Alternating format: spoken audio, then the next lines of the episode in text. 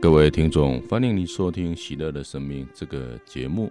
啊，喜乐的生命，因为今天是圣母的升天节，我们今天特别借着来自天上圣母的信息这本书来播出啊，圣母的几则啊，这个影响世人深远的事迹。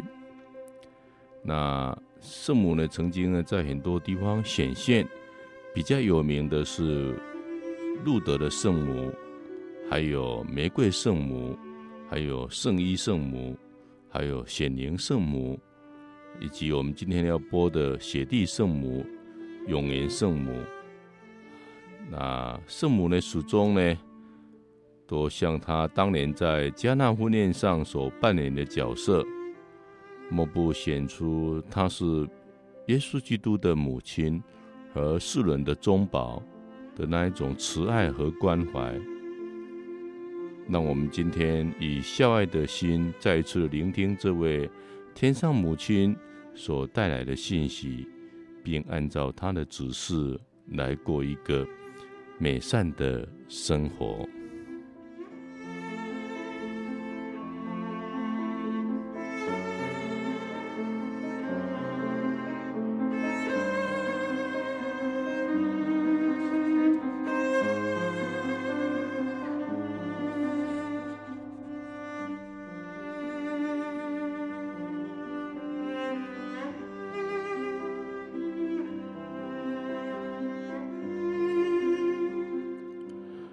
今天跟各位听众播出的第一个单元是血地圣母。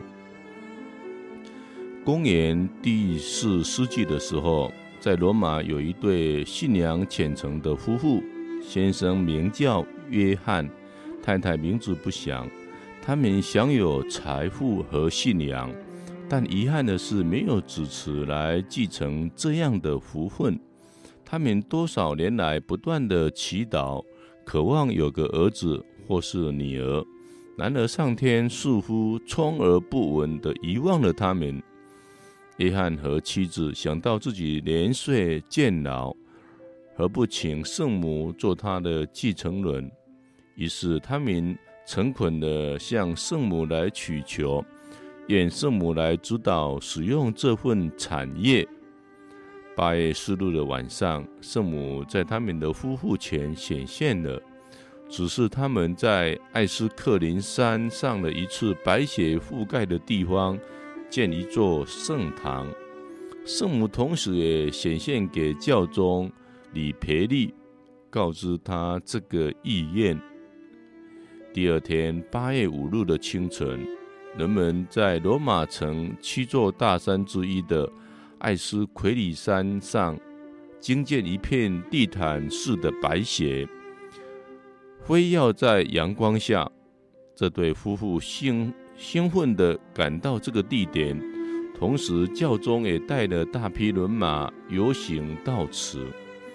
白雪覆盖的荒原四周，就是将要建堂的面积。当四方打下木桩，界定范围之后，白雪就渐渐地融化了。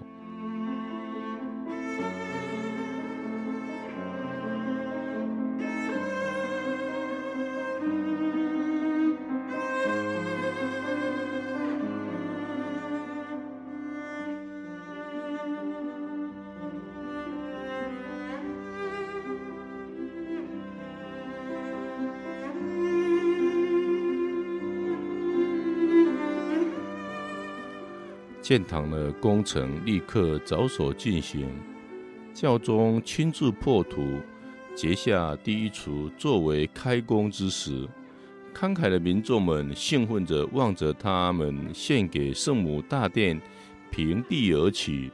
公元三百六十年，圣殿落成，教宗祝圣献给圣母。这座教堂，不论是在当时的罗马或现在，都是献给圣母最大的一座圣殿。它的占地面积、教堂的规模以及它壮丽辉煌的气派，确实是不同凡响，因此得名为圣母大殿。同时，由于教堂前门上镶嵌着纪念圣母奇迹的瓷砖，它也以雪地圣母堂闻名。它第三个名字为里培利圣殿，以纪念教宗里培利祝圣这座圣殿。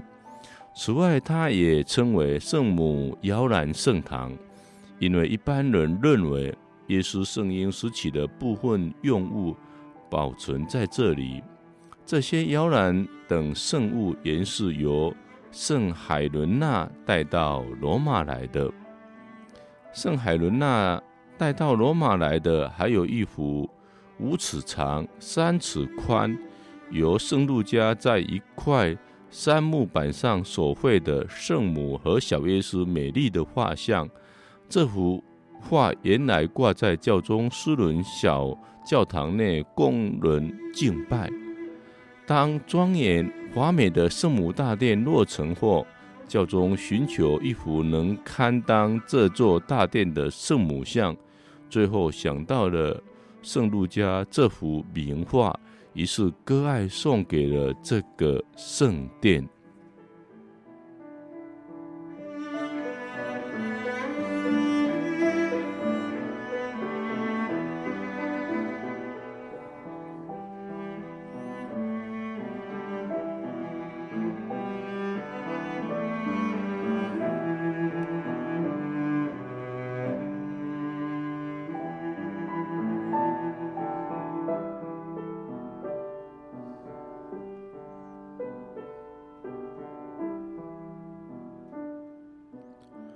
多少年来，罗马当地的百姓们一直对圣母尊崇有加。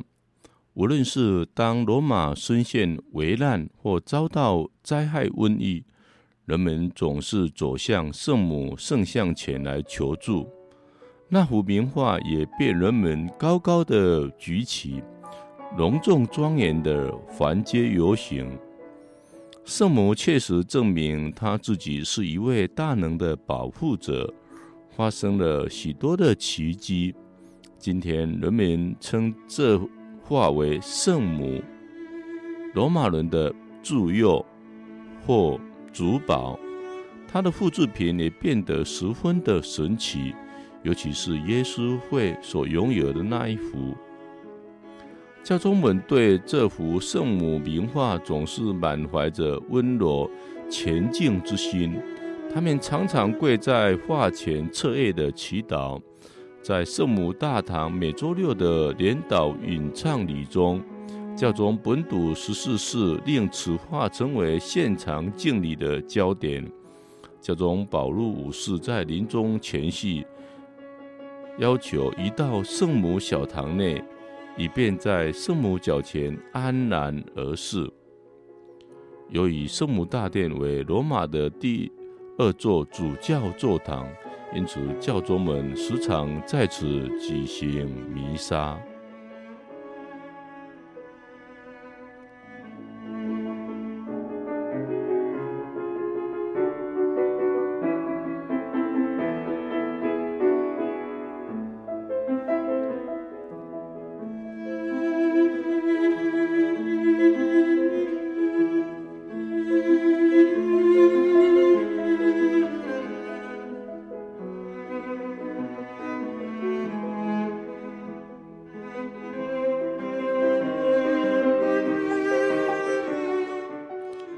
世纪以来，教宗们以装饰美化圣母大殿为无上的荣宠和特温。尽管经过许多装修和改变，但依旧保持着大殿的原始风貌与特色。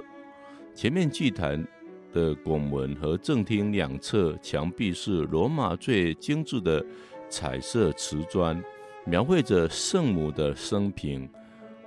华美富丽的天花板，以哥伦布首次从美洲带回的金子装点。圣体圣事小堂是西鲁五世所建，其堂皇精致为罗马之最。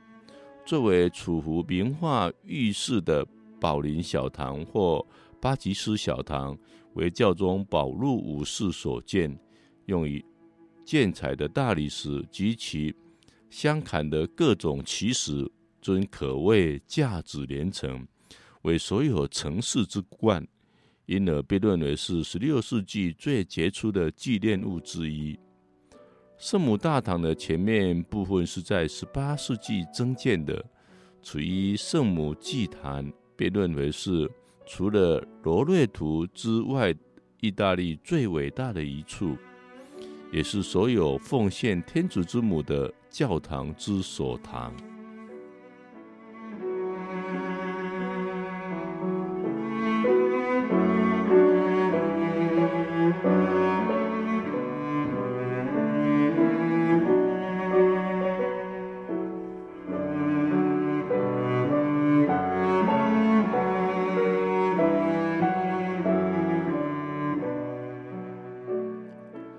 雪地圣母的庆日起初仅在这座大殿举行，到了十四世纪时，已扩及到整个罗马地区。十七世纪时，教宗毕业五世定为全球教会的庆典，以后每年八月十五日这一天也是圣母大殿的建堂起源日，各种庆祝活动总是热烈的展开。宝林小堂被装饰的灯火璀璨。当正式的弥撒弥撒举行时，雪白的玫瑰花瓣如絮一般纷纷自天花板飘下，象征着白雪的奇迹，也标示出奇迹发生的原始地点和位置，更象征着圣母把温宠施给她的子女，且仍然继续照顾她的孩子们。这样感人的喜事，总留给人们难以忘怀的印象。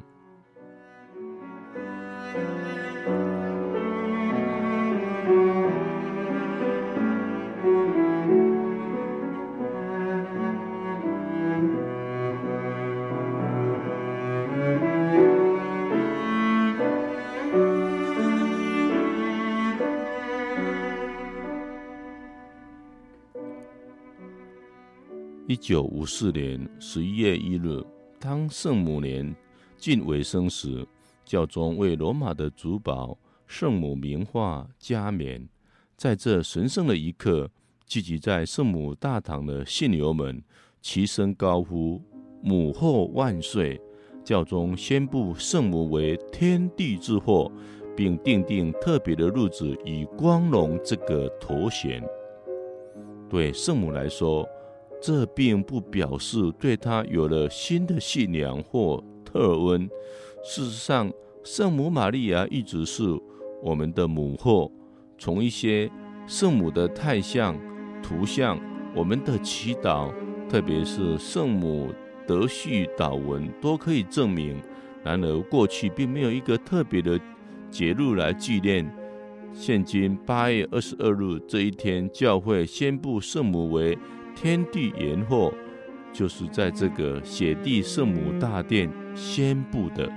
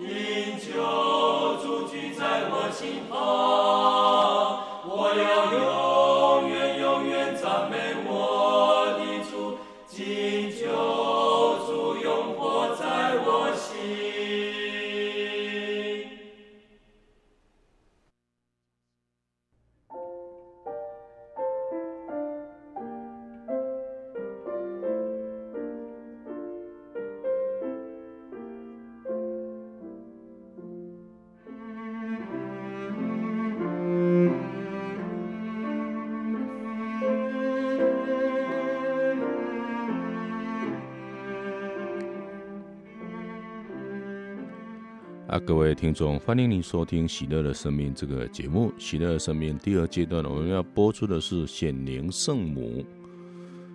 在法国的勃艮第有个小村子，住着一位辛勤的农人彼得拉布。他和忠诚的妻子养育了十一个健康活泼的孩子，八个男孩和三个女孩。罗伊排行第九。罗伊在九岁时，亲爱的母亲去世了，他爱母至深，悲痛不已。母亲生前曾教导他们要敬爱圣母，同时尽量使他们了解天主之母是他们天国的妈妈。这一点令罗伊印象最深。当他失去了亲生的母亲之后，就转而全心寄望于圣母。请圣母做他真正的母亲。随着时间的过去，他对天国的妈妈圣母的爱更深了。母亲刚刚离去时，罗伊的姑姑玛格丽特决定把两个较小的孩子带过来抚养，因而罗伊和他的妹妹玛丽安德丽特与姑姑住了一段时候。直到两年以后，父亲才把他们两人接回家来。由于他们的家最大的女儿准备加入伦爱修女会做修女，因此需要他们回来帮忙家务。回到自己的家中，罗伊的心情很愉快。姐妹们两人立刻开始整理偌大的农舍，好使爸爸和哥哥们感到舒适。罗伊搓面、洗碗筷，再把烹煮好的食物送到田间给辛苦工作的父兄们。他也十分喜爱替爸爸喂养那八百只鸽子。那一大片的鸽子棚，直到今天还在。罗伊十二岁开始出领圣体，从此他的内心总是渴望着能献身于天主。他平常起得很早，走了一英里半的路程，到了邻近的村子去参加教堂或伦奈修女会办的救济院里的弥撒。渐渐的，他渴望奉献自己，度修会的生活。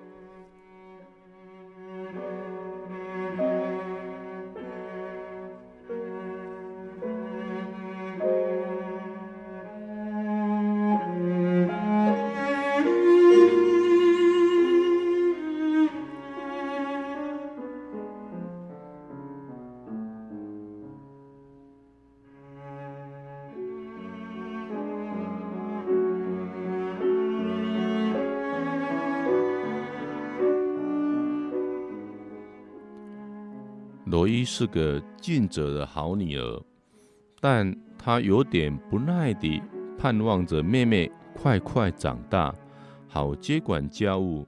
她自己则在繁重的家事中开始的严格实践刻苦和周五、周六的禁食。任凭中路如此的操劳，她把这一切放进祈祷中。曾曾有人。钟情于他，但都被他所拒绝了。原因不是他不喜欢某人，而是他已把自己奉献给了耶稣。某晚，他做了一个梦，令他终生难以忘怀。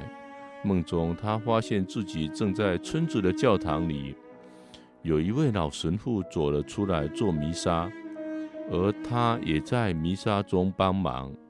当弥撒结束后，神父招手要他过去，他却害怕地往后跑走了。在回家的路上，他前去看望一位病人，竟然又碰到那位老神父。神父对他说：“好孩子，探病是好事，但你今天从我身边跑开了，有一天你会高高兴兴地回到我这里来。”天主在你身上有他的计划，你别忘记了。接着他的梦醒之后，此后这个罗伊永远忘不了这个梦和那一位老神父。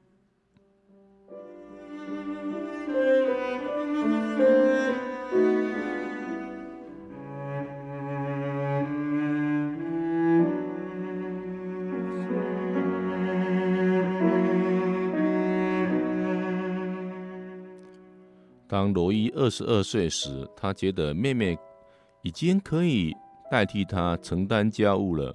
他请求父亲答应他去做修女，但父亲断然地拒绝了。父亲已奉献了一个女儿给教会，现在他最疼爱的罗伊又要永远地离开他，令他如何舍得？罗伊默默地隐藏着心里的苦闷。一心祈求天主为他处理一切。罗伊的父亲为了转移他入修会的念头，决定让他离开农庄，送他到巴黎经营餐馆的哥哥那里。在哥哥的地方待了一年，他感到郁闷，很不顺心，但竭力的隐忍一切。一天，他的嫂嫂到巴黎来看他。发现他闷闷不乐，于是建议罗伊到他的希特伦的地方住处。那里稍稍掌管一所住宿的学校。罗伊来到这里，仍然感到不适应。由于学校里的年轻女孩子们时髦新潮，对她这位不曾入学过的乡村女孩十分的轻视。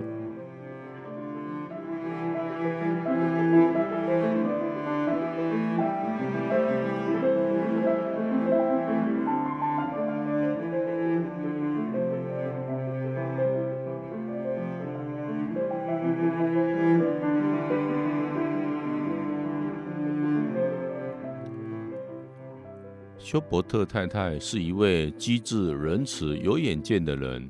她衷心地赞助罗伊，帮他达成愿望。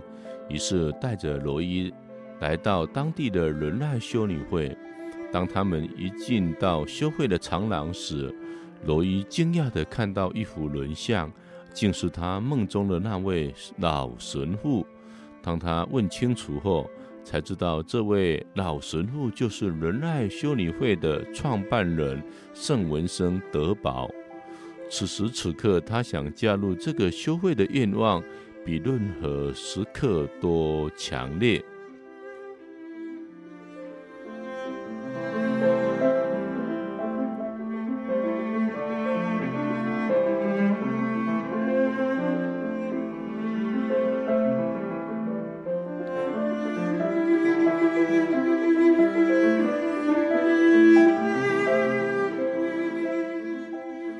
休伯特太太不但说服了罗伊的父亲，准许罗伊进入修会，而他本人还拿出一笔钱当做罗伊的嫁妆，交到会里作为必缴的费用。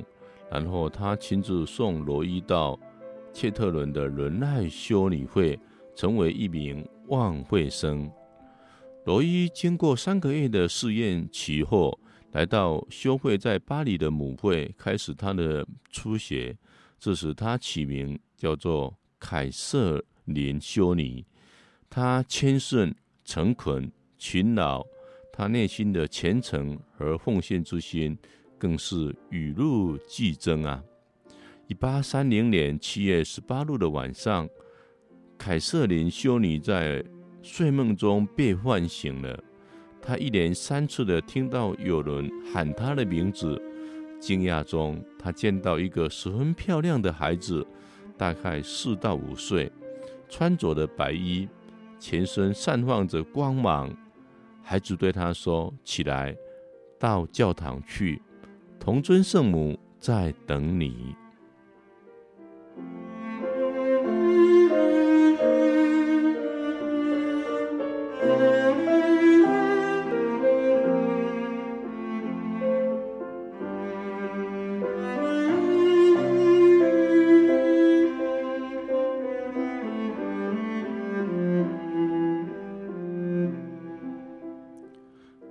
凯瑟琳修女从床上坐了起来，感到惶惑不解。她睡的是一间大型的宿舍。这个孩子肯定的对她说：“别害怕，现在是十一点半，大家都睡着了，我陪你去。”凯瑟琳修女迅速的穿好了衣服，跟着引导她的孩子出来。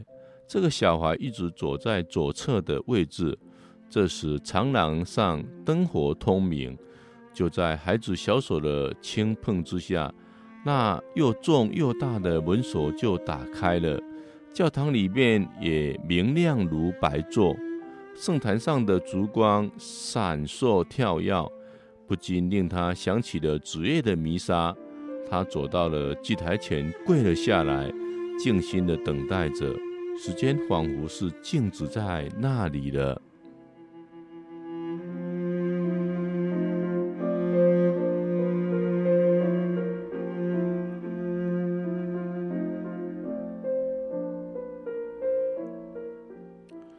到了午夜十二点时，孩子说：“圣母来了，在那里。”当这位美丽的女士走进圣堂时，凯瑟琳修女听到她丝织长裙的沙沙声。随后，圣母就坐在一个有扶手的椅子上。凯瑟琳修女本能地跪向圣母的脚前，并把双手很自然地安放在圣母的膝上。入后，凯瑟琳修女表示，那是她此生最温馨甜蜜的一刻。圣母教导她，在即将到来的各种试炼中该如何的因应，并指着祭坛说，她将在这里领受神位，这对她是必须的。圣母预言灾祸即将降临，法国的皇室将被推翻，全世界都要经历一场或大或小的浩劫。这场灾难不但在最近发生，还会延展到四十年后。但是修会将有圣文生的保护而安全无虞。圣母又说，天主要交给他一项特别的任务。将使他经历许多折磨和反对，但有天主的恩宠，他不必惧怕。圣母跟凯瑟琳修女谈了很久，才起身离开，慢慢的消失而去。那个孩子又引着凯瑟琳修女回到宿舍，当他准备入睡时，远处的时钟敲了两下。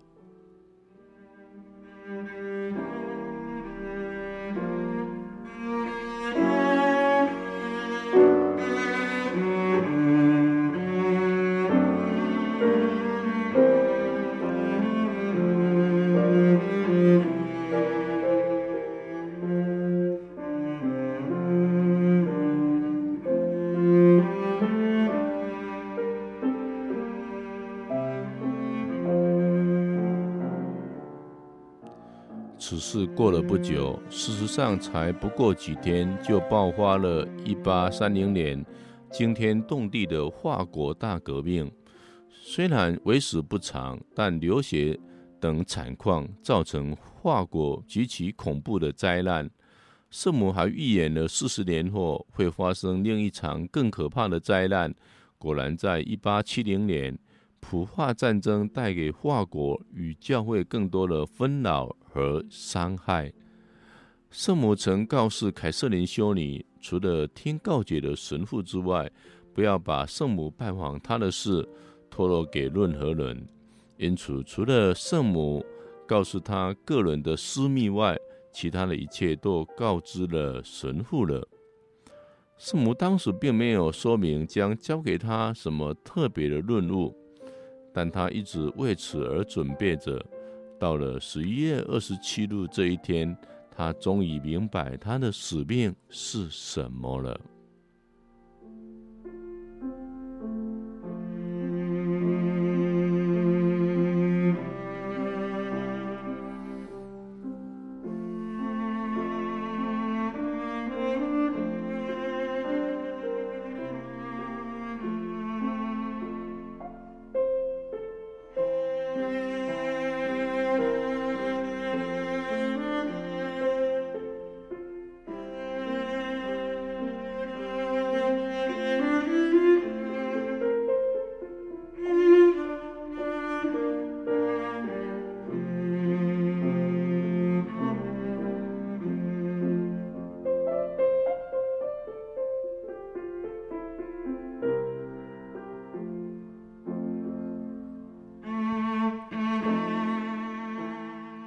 那天，当修女们正在教堂内玩祷、静默中，凯瑟琳修女又听到那丝织长裙的沙沙声。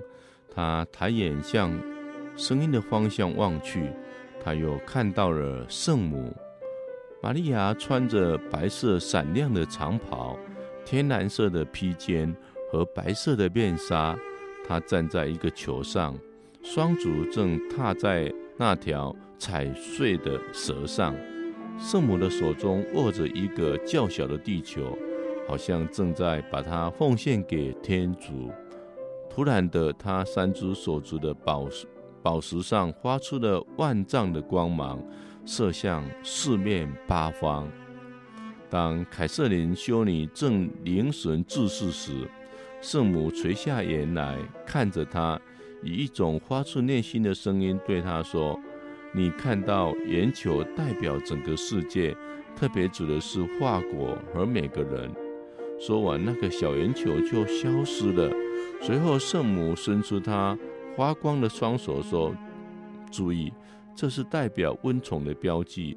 凡向我祈求的人，我要赐给他们。”这是凯瑟琳修女终于明白了，圣母对祈祷的人多么慷慨呀！那些有求于他的人会获得许多的恩宠，他施恩于众人，自己也欣慰不已。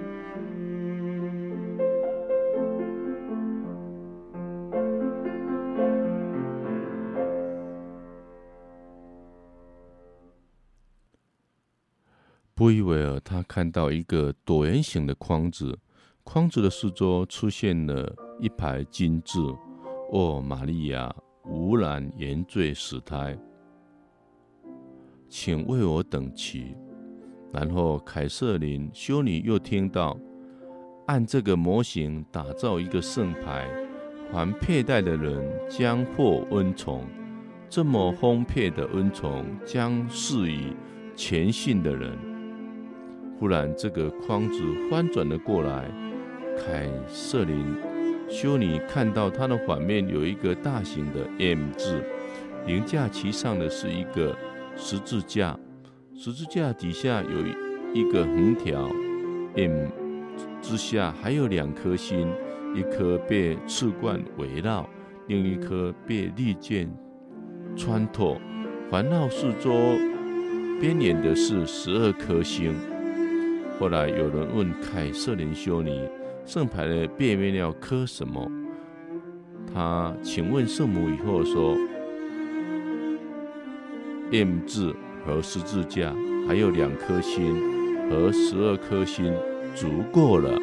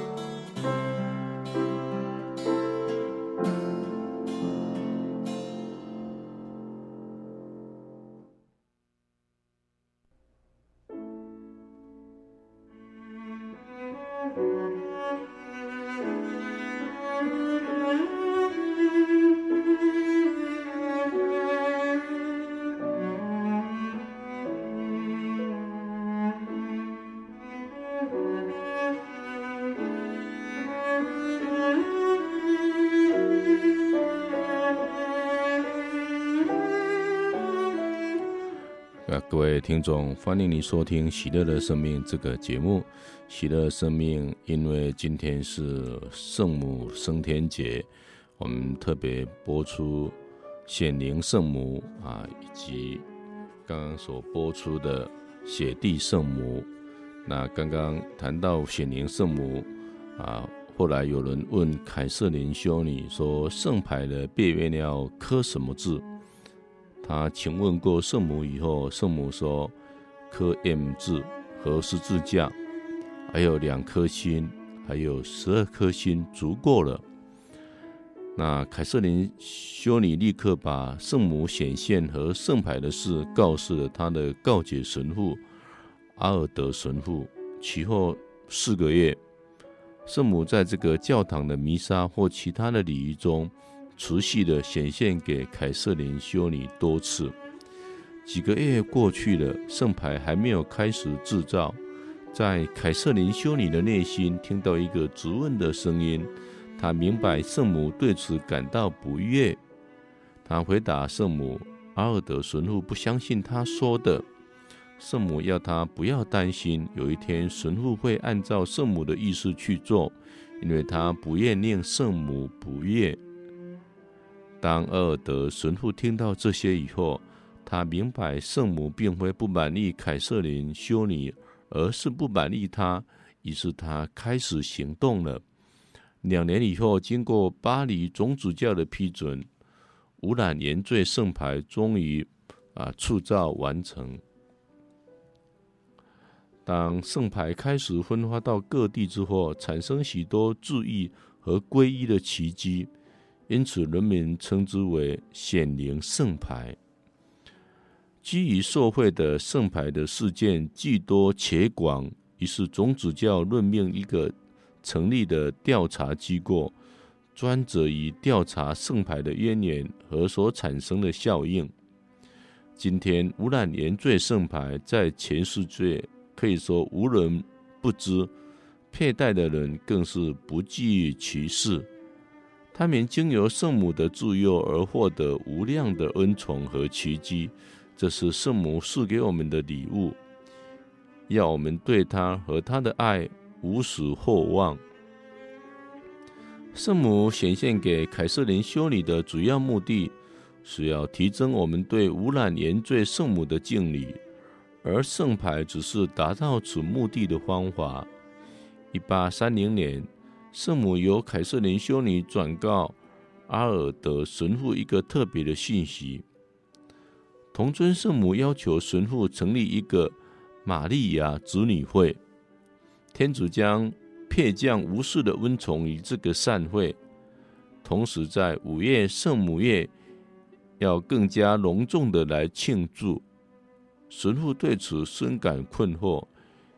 因为由耶稣会所领导的圣母子女的慈善团体已经有几个，而圣母圣心会也为其学生早成立了烈士的组织。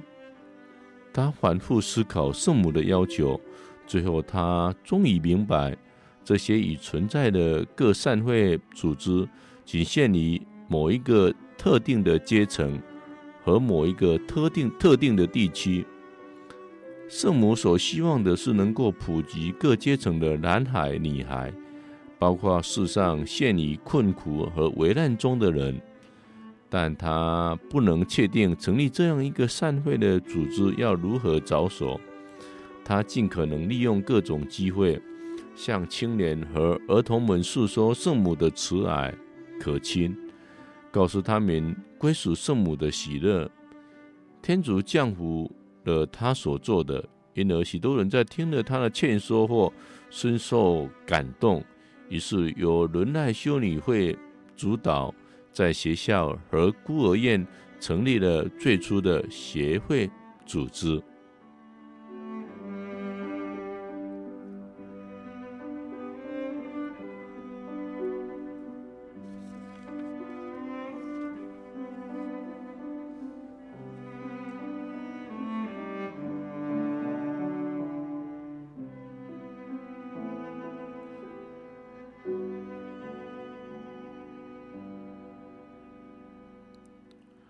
其后以圣母无染原罪的为名的善会，经由教宗的批准，在仁爱修女会所属的各个学校正式成立了，而大赦的恩典赐给了在罗马为耶稣会学生成立的玛利亚子女会。从此，玛利亚子女的善会或是玛利亚子女会，在全球各地均迅速的发展。详详列该会的会规，前者的手册也由阿尔德神父来把它写成，悬在一根蓝色丝带上的显灵圣牌，成为一种特殊的标记，作为玛利亚主女会的会徽。不久，这些团体有了许多惊人的成绩。显而易见的是，信友们对圣母的孝爱与虔敬与日俱增。当世界各地的神父们开始明白圣母的善会团体所发生的作用与成效时，他们也在自己的堂区为各年龄层的教友们成立相同的组织。许多在全世界成立的玛利亚子女会。今隶属于罗马成立的耶稣会团体，某些卓越的耶稣会会士，如积极活跃的但尼尔神父，他为了促进提升信友对圣母的敬礼和虔敬之心，在堂区的玛利亚主女团体中发行杂志、书册，召开地区性的会议和举行全国的游行。活动。当凯瑟琳修女完成了她的初学之后，被派到巴黎的英格恩之家来服务。在长达四十六年的岁月里，她照照顾那里的老弱高龄长者。她刚去的时候，以神贫之志服务天主，在厨房里以锅盘为伍。他也曾在农场看管家禽，这必令他回忆起童年时返家后在农庄的那段日子。这么多年来，凯瑟琳修女过着谦卑和祈祷的生活。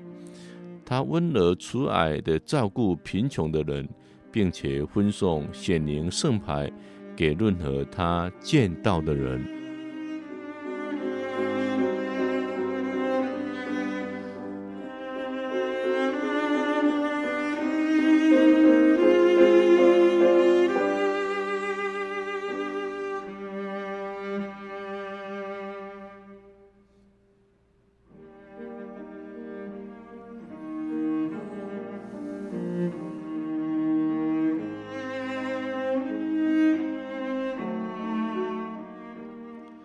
圣母显现给他的事，除了他告解的阿尔德神父外，没有人知道。但是阿尔德神父又不可告知任何人。那么，当神父过世以后，凯瑟琳修女的故事就再没有人知晓了。在修会总院的教堂圣坛上，竖着一尊圣母显灵圣牌的雕像，如圣牌上所见的。圣母的双手伸了开来，但凯瑟琳修女曾告诉阿尔德神父，圣母也要求一尊她手握地球的太像。可惜不等太像完成，阿尔德神父就过世了，仅留下了素描和草图。凯瑟琳修女年事渐高，又患了疼痛难忍的风湿病症。他已不能再继续照顾贫苦老弱了，慢慢的管理门房、接待访客、修补衣物等，成了他日常的工作。当然，最重要的就是他永不间断的祈祷。此外，他一直念念在心的，就是完成圣母塑像的仪式了。有一天，凯瑟琳修女突然的哭泣不止，令他的长上为之一惊。但凯瑟琳修女不愿说明原因，只表示要第二天得到圣母的允许之后再告明。次日，凯瑟琳修女将圣母显现给他，以及显灵圣牌和圣母塑像的事，全部告诉了他的长上。长上听后，保证根据已绘制的草图完成圣母塑像。凯瑟琳修女为此欣慰不已。就在那年年底，一八七六年十二月三十一日，他安详平静地离开了人世。去世之前，他已知道圣母所握地球的太像即将完成，在母院的教堂内。一九四七年的七七月二十七日，教宗毕业十二世宣布凯瑟琳修女列入圣品。在巴黎母院的教堂内，圣母手握着地球祭坛的下方。安放着圣女凯瑟琳的遗体，至今仍然保存得十分的完好。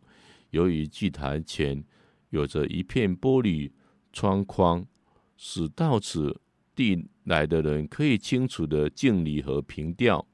圣女着着伦奈修女会的会服，站民于此，等待着复活的那一天。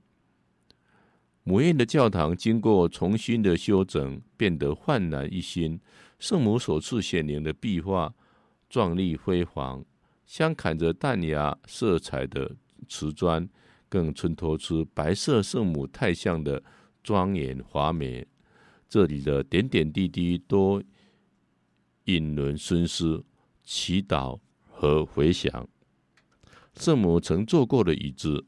仔细的被珍藏和保存着，堪为无价之宝。不远处即是圣女凯瑟琳的暂眠之处。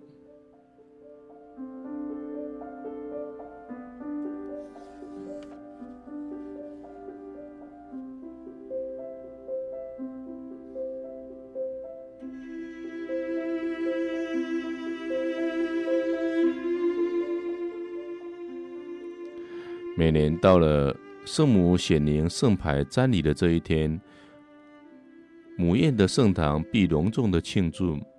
隔一天，人们又高高兴兴的庆祝圣女凯瑟琳凯瑟琳的瞻礼。圣母经由圣文生德宝钟爱的女儿，一位仁爱修女会谦逊的修女，让世人知道她的心愿。把温点赐给向他求助的人。显灵圣牌是一个代表圣母慈爱的标记，也是那些热爱圣母的人表现尊爱的方式。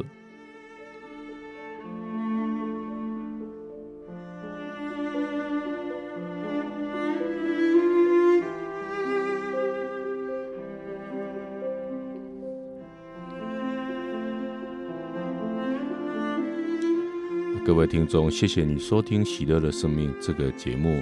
愿耶稣基督的恩宠及圣母的慈爱常与你们同在。我们下个礼拜同一时间再会。